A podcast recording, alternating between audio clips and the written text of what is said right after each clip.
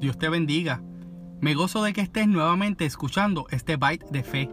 Solo soy un siervo con el deseo de que el Espíritu Santo nos lleve al convencimiento del Evangelio de Jesús y que veamos la mano de Dios en nuestras vidas todos los días.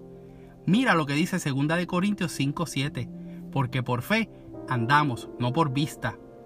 Es de todos conocido que desde el Génesis las relaciones matrimoniales pueden ser conflictivas.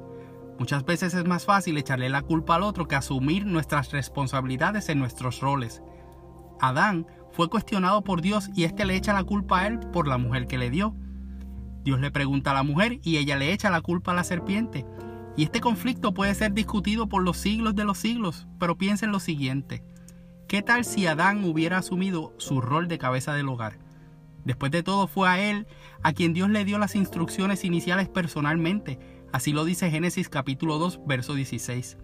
En muchas ocasiones la mujer ha tenido que asumir el rol de cabeza del hogar y no es necesariamente por la liberación femenina. Por esto quiero compartir contigo sobre una palabra que leí hace más o menos un año y me moldea aún a diario en mi rol como esposo. La Biblia en Efesios 5, 25 y 26 nos dice en la nueva versión internacional, Esposos, Amen a sus esposas, así como Cristo amó a la iglesia y se entregó por ella para hacerla santa. Él la purificó lavándola con agua por medio de la palabra. Amigo y hermano que me escuchas, prepárate para ser confrontado como yo he sido confrontado. A veces podemos identificar las cargas de un hogar solo por mirar el estado físico y anímico de una mujer. Ellas han tenido que asumir los roles de peso en el hogar porque son muchos los hombres a quienes les gusta la comodidad de no asumir la responsabilidad física, emocional y espiritual del matrimonio.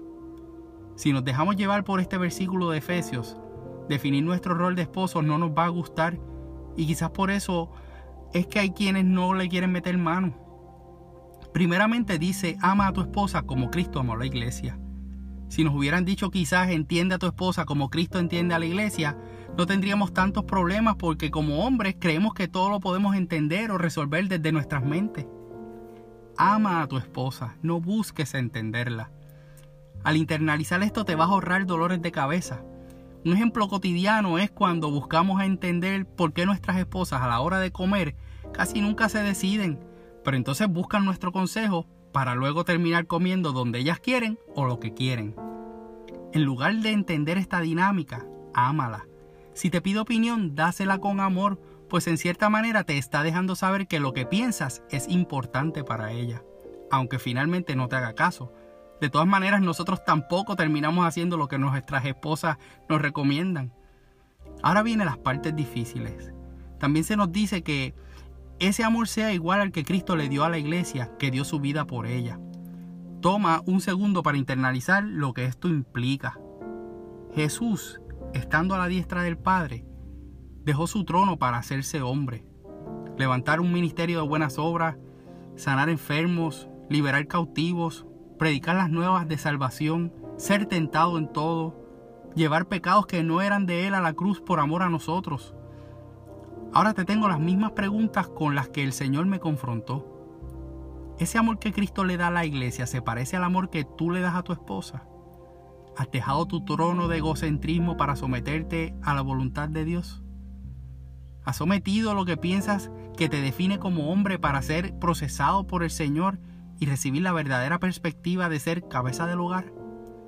¿Tienes presente que el peso de la carga espiritual, física y emocional de tu esposa y tu familia lo llevas sobre tus hombros, ¿Qué estás dispuesto a sacrificar de ti para buscar más de la presencia de Dios. ¿De dónde te estás nutriendo para tener las fuerzas de llevar a cabo esta función?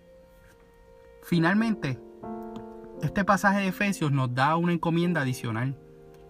Jesús hizo santa a la iglesia y la purificó lavándola por medio de la palabra.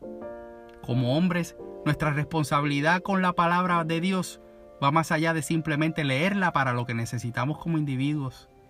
Es importante buscar el rostro del Señor a diario para que nos dirija en el proceso de transformación de nuestro entendimiento y que de esa manera podamos transmitir por gracia lo que por gracia recibimos hacia nuestras familias, de manera de que nuestras esposas vean en nosotros hombres que estamos sujetados al Padre y en continua búsqueda de su dirección, para que así ellas puedan sentirse protegidas y sujetadas a nosotros.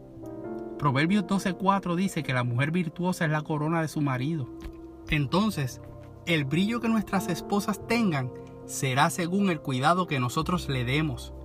Si la luz del Señor está sobre nosotros, entonces tendremos lo que necesitamos para que nuestra amada se mantenga resplandeciente.